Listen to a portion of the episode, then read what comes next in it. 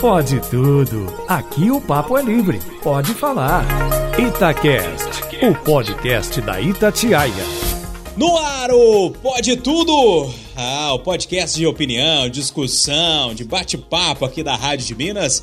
Domingo à noite, semana passada a gente deu uma paradinha, né? Ficou mais tranquilo. E hoje a gente está de volta, depois desse segundo turno das eleições, para discutir assuntos mais leves, mais tranquilos, sem muita pretensão de é, aprofundar demais. Para a gente relaxar mesmo, né? Fim de noite, domingo, tranquilidade, pelo amor de Deus.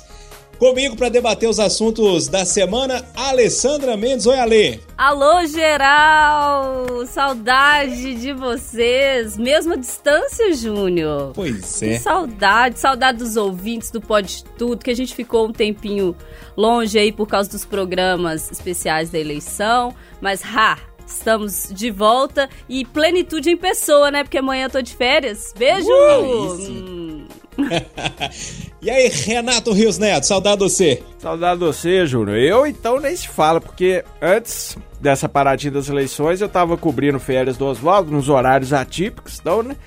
Nossa senhora, tanto tempo longe do Pode Tudo, o coração até dói. ah, mas tamo de volta, né, Renatão? Quente pelando. Então tá certo. João Felipe Lore, tudo bem, meu velho? Este pobre de bigode tá por aqui. Boa noite, Júnior. Boa noite aos amigos ouvintes. E para não dizer que vou pedir duas músicas, eu vou declamar essa primeira música. Eu voltei, agora para ficar, nós voltamos, porque aqui no domingo à noite é o lugar do Pode Tudo. Aí sim, já que você já tá com a, já tá meio musical nesse domingo à noite, começa aí, manda sua música. Uma tigresa de unhas negras e íris cor de mel. Uma mulher uma beleza que me aconteceu. Caetano Veloso, Tigresa, que musicão. Não é mesmo? Uau, domingo à noite. Hein? Deixa o Caetano cantar um pouquinho então. Uma tigresa de unhas negras e íris cor de mel. E aí, Alessandro, gostou do Caetano, né? Não, mas demais, né? Ô, Moreira. Ah. Deixa eu meter minha colher antes da Alessandra trazer a música dela. O Renatão que traz os animais aí no Tatiaia Patrulha, como é que seria uma tigresa de Caetano Veloso no timbre de Renato Rios Neto? Que combinação seria? Você costumava ser uma tigresa. Agora tá aí, que uma gatinha assustadinha. ai, ai. E aí, Alê, sua música? Eu vou trazer um clássico do cara que é Foda pode falar, né? Porque foda não, não, tem problema falar foda domingo à noite. Do cara que é foda, que inclusive ontem fez uma live. E aí a gente já pode encerrar agora as temporadas de live, porque depois dele fazer a live não precisa de mais ninguém. Paulinho da Viola, que cantou em Timoneiro. Não sou eu quem me navega, quem me navega é o mar. Não sou eu quem me navega, quem me navega é o mar. É ele quem me carrega como nem fosse levar. É ele quem me carrega como nem fosse levar. Não sou eu quem me navega, quem me navega é o mar. Aí vocês podem pensar assim, amanhã, uma hora dessa, tô ouvindo isso e fazendo o quê? Pá! Estourando uma de férias. Ampola. É assim, Alessandro. Tô achando aí. que a Alessandra melhorou. Fez aula de canto nesse meio tempo aí, hein? É já era, já tava sendo elogiada. Agora. É. Palmas. Ô, Renatão, e a música sua aí, meu velho? Ah, eu vou no Bom e Velho Titãs, porque a música é bem. bem atual, apesar de ser de 1987. Quem quer manter a ordem? Quem quer criar desordem? Quem quer manter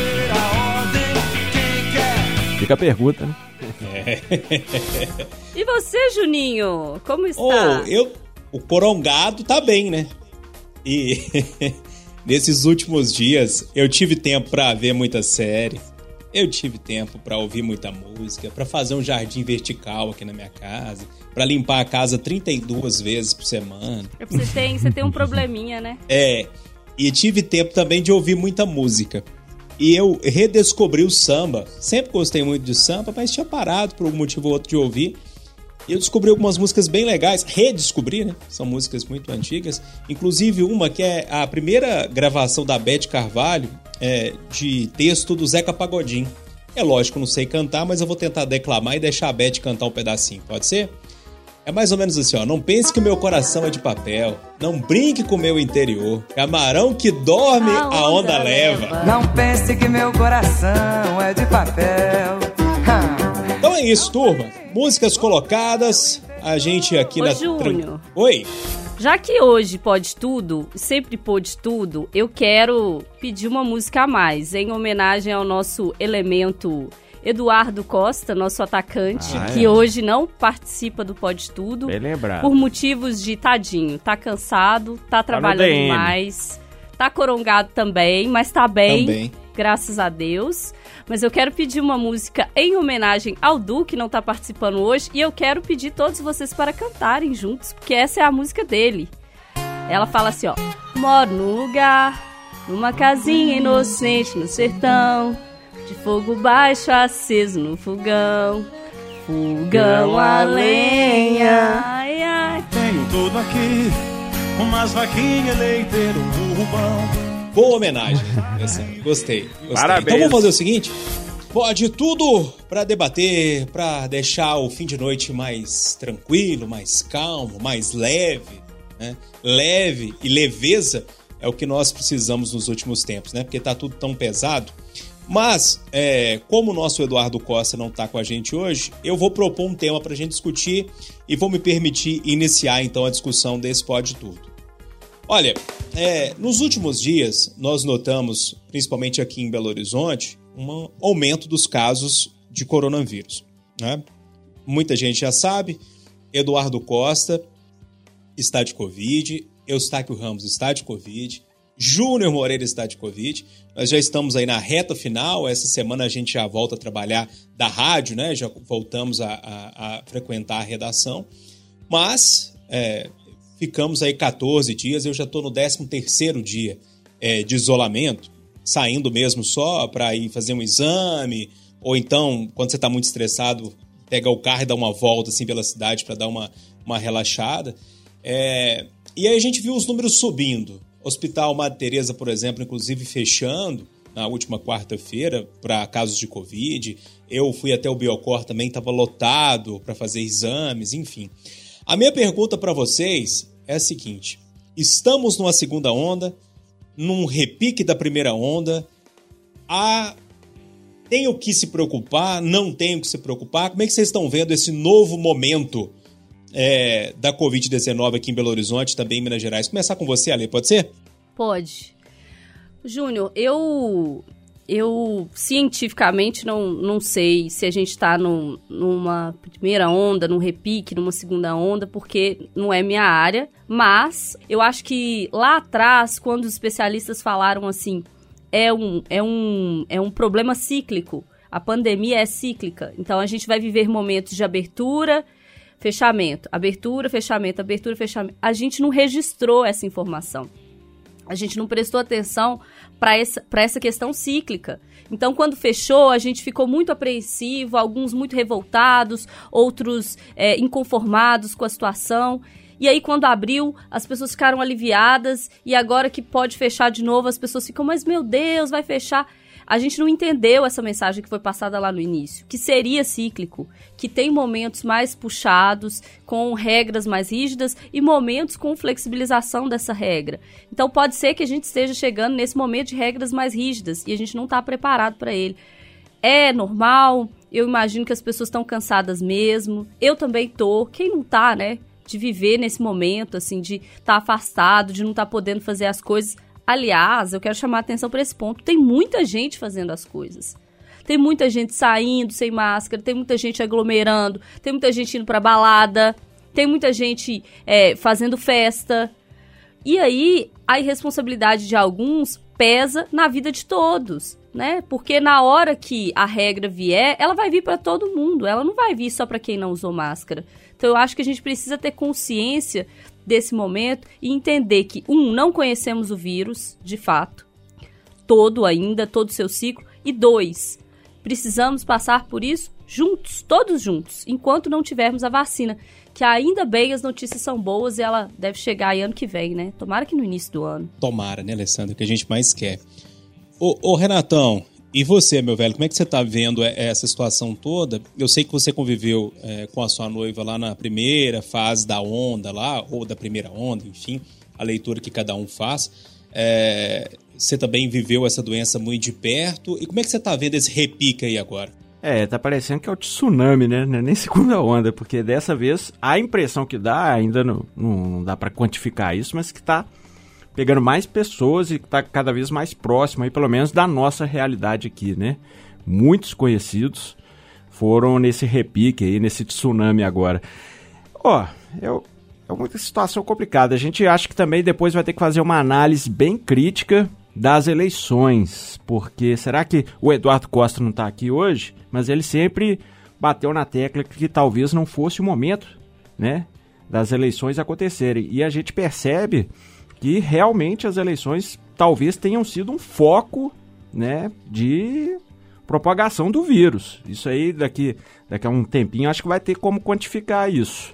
O alerta foi dado e eu espero que a gente possa também nesse momento aí focar né, no foco real, né? Se for realmente aí questão de bares irregulares, de, de festas irregulares e também ter aí ter um olhar mais compreensivo com o comércio e outras atividades. E aí é claro que é a ciência que vai dizer, né? Só estou dando meus 20 centavos aí de, no, no pitaco, né? Mas eu, eu acho que a questão das eleições municipais e também dessas festas irregulares são dois focos aí que, que nós vamos ter que discutir isso aí. É, é antes de passar para o Loli, eu, eu fico um pouquinho. É, não, não sei se eu concordo muito com essa questão do ato de votar ter sido o foco. É, eu acho que todos nós fomos votar, eu fui justificar, por exemplo, o ambiente estava muito controlado. É, o que eu falo, e aí eu coloco culpa nas eleições, eu coloco culpa na campanha.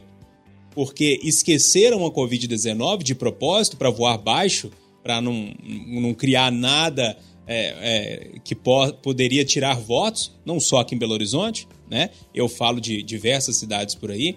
E, e, foram deixando de lado o assunto, deixando de falar, as pessoas foram relaxando. Agora, o dia, o ato de votar, não sei, eu achei um ambiente muito controlado, como se você estivesse indo no supermercado. Até muito mais controlado que no supermercado. O ato de votar em si, realmente, mas eu acho que o, né, às vezes o deslocamento, ali, no meu caso, assim, na hora, a minha sessão eleitoral, ela tava de boa, né, o, a, o, a salinha da urna, mas assim, tem aquele momento da escada, subir, não sei o que, enfim. É, acho que vai ter que. Não, custa dar uma olhada aí nos dados. Né? Verdade.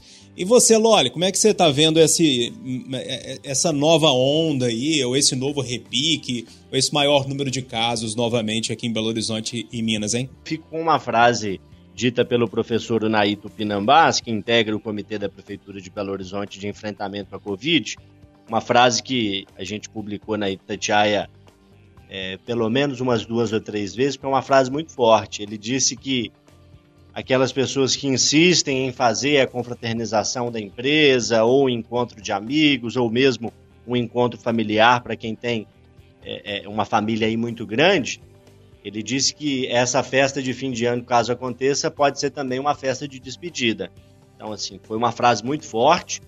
Quando eu fechei ali a matéria na quarta-feira para o Jornal da Noite, eu avisei para o nosso amigo Alan Passo, falei, Alan, essa frase aí do Naí é, é, muito forte. Aí ele ouviu e na hora ele me disse: Nossa, eu já ouvi com o seu recado de que era forte, mas não achei que fosse assim tão impactante. E infelizmente, às vezes a gente precisa ser realista a ponto de, de as frases, as reportagens darem aí um soco no estômago de quem nos ouve, né? E, e eu termino com isso.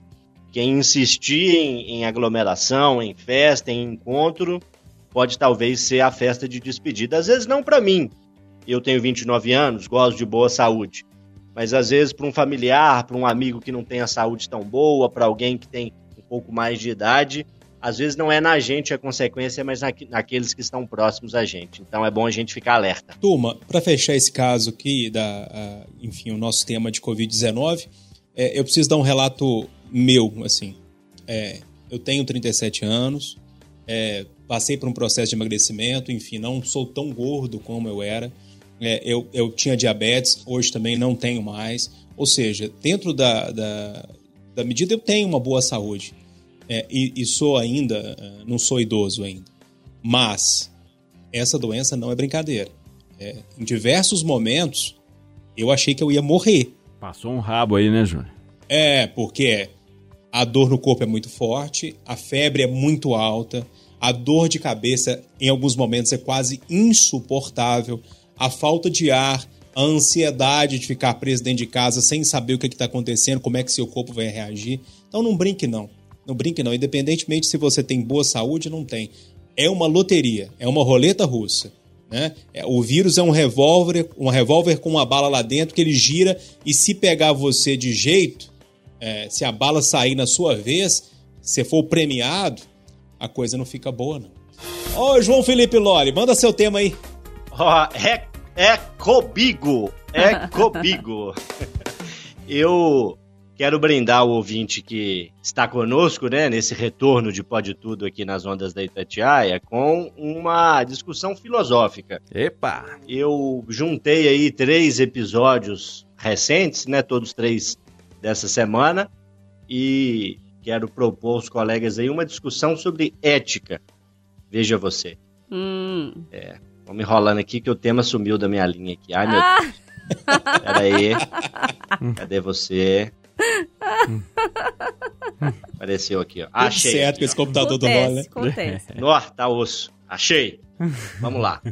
Maradona e seu gol de mão o traficante que vendeu uma barra de tijolo ao invés de vender maconha para um usuário. Ladrões que furtaram aquelas casas vazias, né? Que tiveram que ser desocupadas no entorno daquele prédio que ficou envergado lá em Betim, até que enfim foi demolido. É, existe ética entre as coisas erradas? Existe algo de certo mesmo na trapaça? O gol de mão de Maradona, por exemplo, é lido como um sinal de esperteza diante dos ingleses que haviam vencido os argentinos na Guerra das Malvinas. O, o traficante que deu uma barra de tijolo ao invés de maconha para o usuário, ele tem que ser criticado? Ou a gente tem que rir porque quem está comprando droga não, não merece perdão, não merece nenhum tipo de simpatia? E aqueles que roubaram as casas que ficaram vazias no entorno daquele prédio envergado de Betim? Essa aí não tem desculpa. Essa aí é, é, o cúmulo do cúmulo, né? Você tem que sair da sua casa por algo que não é de sua responsabilidade e nesse meio tempo sua casa acaba sendo roubada, furtada, levam lá computador, geladeira, micro-ondas, televisão. Onde é que está a ética nesses episódios? Existe algo de positivo a se tirar dessas três lições? Ou todas fazem parte de tragédias, né? Duas brasileiras e uma que a gente lembra homenageando aqui o, Maradona que morreu nessa semana. Ô Renatão, tem ética no mundo do crime? Tem ética do trapaceiro? Então, até tem, né? A gente vê aqui, por exemplo, todos esses filmes de máfia e o mundo do crime mesmo, que a gente acompanha todo dia, por exemplo, X9, Dedo Duro. Não aceito. Estuprador, não aceito. Né? Tem várias situações que o mundo do crime tem o seu código, né? Vamos dizer assim, nem palavra ética, mas tem um código moral ali, né? E o Lólio foi profundo aí, né, cara? O, o, gol de mão é o famoso se colar, colou, né? Eu acho que o Maradona foi lá. Não tinha vá. Deu a mãozinha.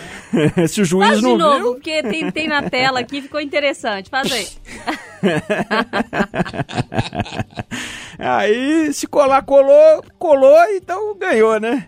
E aí tem toda essa questão que o Loli trouxe, uma vingança, entre aspas, com a Inglaterra, que tinha é, detonado a Argentina na Guerra das Malvinas, essa questão toda aí. O Maradona, e aí eu acho que aí também é outra questão que o, o tempo corre, mas assim, muita gente, ah, mas morreu drogado. Ô, gente, ué, ser humano, ninguém é perfeito, não, gente. O, e o legal do Maradona é justamente essa imperfeição e o fato que ele não se escondia, né? Usava cocaína sim, fez o gol de mão sim, e não se escondia num falso moralismo como outros atletas muitas vezes fazem, né? Então, assim, ele falava assim: ó, eu sou assim mesmo, goste ou não, é o meu jeitão e, né? E ligava o F. Então, nisso aí, dentro de. Você pode não concordar, mas é ter a ética dele aí, que ele pelo menos era assumido, né? Não vivia uma, um falso moralismo. disso tudo que o Lólio falou, o mais lamentável mesmo, porque o, o traficante que vende tijolo, é, né, dentro do mundo do crime, isso não é aceito não, pelo que, né, pelo que eu acompanho no dia a dia da reportagem policial. Mas o mais lamentável mesmo é, pô, furtar a casa de quem já está desalojado. Isso aí, aí é o famoso espírito de porco. Aí, pelo amor de Deus, né? Alessandra, vou refazer a pergunta do Loli aqui. Existe ética entre malfeitores?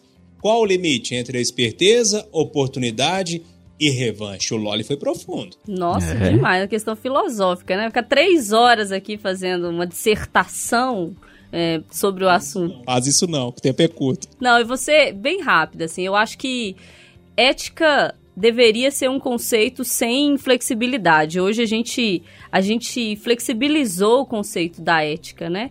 Ética para mim é uma coisa, para você é outra, para o outro é não deveria ser isso, né? Ética é ética. Se você é uma pessoa ética, pronto, acabou. Você não precisa explicar o que que é. Hoje em dia não é ética. Ah, mas em qual ponto? Porque assim, furar fila, gente, é antiético. É, é se fazer passar pelo outro para levar vantagem é antiético se você. Inclusive, tem algumas coisas que são antiéticas, é crime, tá? Assim, só pra gente. Ganhar um auxílio que você não precisa. Você quer dizer que é, é ético ou não é? É. É, não tem meio termo. Exatamente. Não tem uma, uma um, um, uns tons ali no meio para dizer, ah, isso aqui é quase, não é. Não, ou é ou não é. Agora, o que me chateia nessa onda que a gente tá vivendo, o que, que é ético, o que, que não é ético, e aí cabe tudo ali nesse meio, né? Entre o ético e o não ético, a galera criou um meio aí. Eu vou compartilhar rapidinho com vocês Brumadinho. Eu cobri Brumadinho, Loli também, Edilene, a gente cobriu muito de perto. E eu fiquei lá uma semana após a, o, o, a tragédia, né? E as casas foram isoladas. O que tinha de furto? O que tinha de furto, de pessoas entrando nas casas, das pessoas que morreram, das pessoas que perderam parente, das pessoas que não podiam voltar para casa porque a casa está isolada, vocês não têm noção. E o turismo da tragédia, isso, gente, é muito antiético. Isso é vergonhoso, isso é desumano. As pessoas iam para lá para tirar foto, assim, ó, fazer selfie. Com a lama, né? Com a lama no fundo. E aí, gente entrando na casa e pegando bem. E quer discutir se o gol de mão é antiético? Ah, gente. Me ajuda. E não precisa ir longe, não, né? Eu trabalhei muito tempo na estrada. Vá qualquer acidente que acontece. Ah, é. Qualquer um que acontecer. É um horror. Tem gente ali roubando dinheiro, tem gente roubando o som do carro. É uma loucura. Ô, Loli, arremata essa história rapidinho pra gente. É, uma definição de ética que é dada por aí que eu gosto muito é o seguinte: é o que a gente faz quando ninguém tá vendo e sabendo que ninguém tá vendo. Ali bem naquele íntimo, naquele escurinho, na hora que você tem que tomar uma decisão que vai fazer diferença para a sua vida e para a vida de outras pessoas. O Loli acabou de trazer uma filosofia pra gente aí que fez cabeças fritarem. É, aqui no WhatsApp o bicho tá pegando. Mas, ô, ô, Renatão, eu gostei do seu tema, hein? Manda ele aí pra galera. Então, gente, essa semana teve um assunto que viralizou em BH e trouxe muita polêmica também, e aí vai até na filosofia do Loli também, porque é o seguinte: um ladrão furtou uma choperia na Savassi. O dono da choperia ficou revoltado, indignado, né? Claro, nessa crise aí, o camarada. Quem furta chopp merece perdão? É. Tomou um preju danado. E aí, o que, que ele fez? Ele pegou as imagens do circuito de filmagem, publicou no Instagram dele e falou assim: ó, promoção pega ladrão. Quem avistar esse camarada aí, chamar a polícia, ganha 20 litros de chopp. Ele deixou bem claro lá que não era para fazer justiça com as próprias mãos, que era para ligar pro 190. Mas aí botou lá, né? A placa do camarada, botou a carona do cara roubando lá. A imagem é muito nítida. E, e, a imagem também claríssima de que o cara, assim, realmente arrombou a loja e roubou. Enfim, aí virou uma guerra ideológica lá o post, né? Porque metade falando, pô, isso é um absurdo, você tá é, esculachando o cara aí, justiça com as próprias mãos. Outra metade, ah, vocês estão defendendo bandido. Aí viralizou nacionalmente, aí ele tirou a promoção, a polícia acabou que pegou o cara. É, é quinta-feira passada agora, e ele falou que vai dar o chopp pra polícia mesmo, que ele não tá nem aí, porque ele quer dar o, o brinde pra galera. É certo. Enfim, eu só sei o seguinte, acabou é, viralizando e virando mais um campo de batalhas na internet, e aí eu quero ouvir a opinião de vocês, né, assim...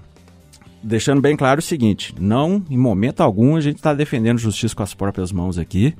E Mas o que, que vocês acham dessa situação toda aí? Eu também tô querendo meu shopping, não ajudei não, mas eu quero. Loli, é, é, interessante isso que o Renato traz, porque vai naquele meio que a Alessandra tava falando no seu tema anterior, né? Do meio ali, até onde a ética vai, onde fica aquela área cinzenta ali, esmaziada, né?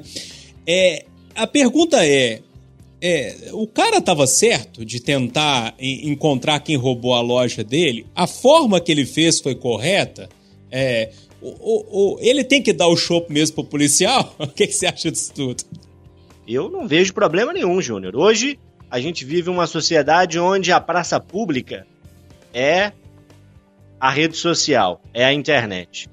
Se a gente fosse imaginar isso há muitos e muitos anos atrás, talvez a imagem aí de um bandido procurado fosse pregada aí nas praças, nos postes, nos locais públicos. O rapaz sofreu um furto, é comerciante. Entrou lá um bandido, roubou lá o dinheiro, os produtos dele. A câmera de segurança conseguiu focalizar o rosto do rapaz. O que ele fez é dizer: olha, esse rapaz aqui entrou na minha loja, roubou a loja, se vocês o virem, denunciem. Não vejo problema algum com isso. E quando ele diz que vai dar um brinde ali de chopp, né, vai dar uma cervejinha para quem encontrar, o que ele está buscando é publicidade.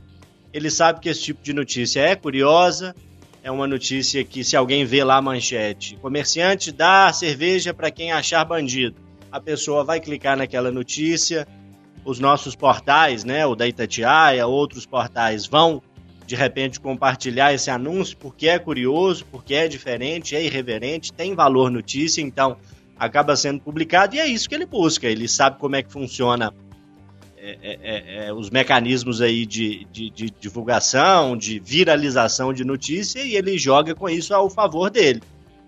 Ele deixou lá claro que não é para ninguém bater no rapaz, não é para matar o rapaz, é para ligar para a polícia. Por mim, toca o barco, tá no direito dele o comerciante. Ô, Alessandra, é, essa, esse esquema que o cara fez, é, para mim é tão antigo, eu, eu, realmente não vejo muita polêmica nisso, não. A recompensa é uma coisa que a gente aprendeu no desenho do pica-pau com sete anos de idade. Né? É. Para o oeste. Eu não, eu não sou da sua geração, não, Júnior Moreira. Sim. Acho bom a gente traçar essa linha aqui e deixar ela bem clara, né? Eu sou de uma outra Você geração. Você via Animania. Só para deixar claro para todo mundo, quando eu era estagiária, a Alessandra já era minha chefe, lá na UFMG Educativa. Vamos deixar uma outra linha bem clara. Não tem culpa, você formou tarde, né? Aí já é um problema uh. seu, né? Eu formei cedo. Então, né? Vamos traçar aqui as nossas linhas. Sentiu, você viu, né, Renata? É, rapaz. Mas então, é muito antigo isso, né? É o sistema de recompensa. Eu acho que o grande problema que a gente tem hoje é que você não controla o outro, né? A mensagem do moço tá errada em, que, em querer dar a recompensa? Não. O difícil é controlar como essa mensagem vai ser recebida e qual vai ser a ação da pessoa que vai receber essa mensagem e vai executar em busca de 20 litros de chopp, né, gente? Porque é isso, geral tá doida. É só entrar na internet e dar uma passadinha nos comentários, vocês vão ver. Geral tá doida. Então, Renatão, é você que conhece muito policial por aí, seu trabalho faz parte nesse né, contato diário. É, você não conhece a turma que prendeu o cara, não? Quem sabe a gente consegue um litrinho desse Vai Um churrasco? então, isso que eu ia finalizar né, pra arrematar aqui, que o sargento que prendeu nem tava sabendo. então, assim, o bacana é isso também, né? Que a polícia correu atrás, porque é sua missão, claro. Ninguém, né? Policial não sai pra prender os outros para ganhar 20 litros de chopp. Mas assim, diz o, o, comerciante que quer doar lá pro batalhão pra uma festa quando tiver uma festa de confraternização, enfim. O Aí eu acho tudo. acho bacana, né? né? né? Vamos ficar, nossa senhora, né? Também porque o povo tá muito chato. Mas assim, é... então assim, e a prisão do cara, aí sim mostra tudo aquilo que a gente vem falando aqui há muitos tempos. Tinha 27 passagens pela polícia, foi solto dois dias antes de cometer o furto e já tava furtando novamente. Então, assim, é complicado, né? Aí só tomando 20 litros mesmo pra esquecer isso tudo. É. Eu tô lembrando do pica-pau, que você tem o pica-pau mais cedo naquela brincadeira, né? Vocês lembram do Leôncio? Roubando gasolina, né, pica-pau? Leôncio era cabuloso, né, bicho? A foca aquele bicho lá. Turma, bloco derradeiro do Pode Tudo desse domingão. Tava com a saudade do Pode Tudo, gente. Ô, oh, Pode Tudo, que saudade que eu tava do C. Alessandra, Saudade dos seus temas também. Ah, eu fico com saudade de ficar por último, aí eu fiquei escolhendo um tema pra ficar por último. Sei. Ganhei a ficha do último lugar. Gente, eu vi esse. Eu tinha tanta coisa pra falar de temas é, complexos, de política, enfim, de, de problemas sociais que a gen- aqui no Brasil, né, é um vrá a cada dia, né, na, na cara que a gente tá tomando, né, vrá, vrá, vrá, vrá. Mas eu falei, vou entrar de férias, vou entrar já no clima de férias, então vou propor aqui para vocês uma reflexão. Difícil essa reflexão, tá, gente? De uma notícia que veio na BBC, que é um modelo matemático que diz ser possível voltar ao passado. Nesse momento, a gente teria a possibilidade de voltar onde a gente quisesse, a partir desse modelo matemático, e mudar alguma coisa no passado. Só que aí os cientistas fazem um alerta, porque no meio dessa história tem um paradoxo. Porque se você viajar ao passado e fazer o que você quiser, mudar alguma coisa, mesmo assim pode ser que seja impossível mudar o resultado desse evento. Por exemplo, Nossa. ah, muita gente vai pensar agora, ah, eu queria voltar em 2019 para não ter pandemia, pegar o paciente zero e fazer com que ele não fosse infectado. Ok.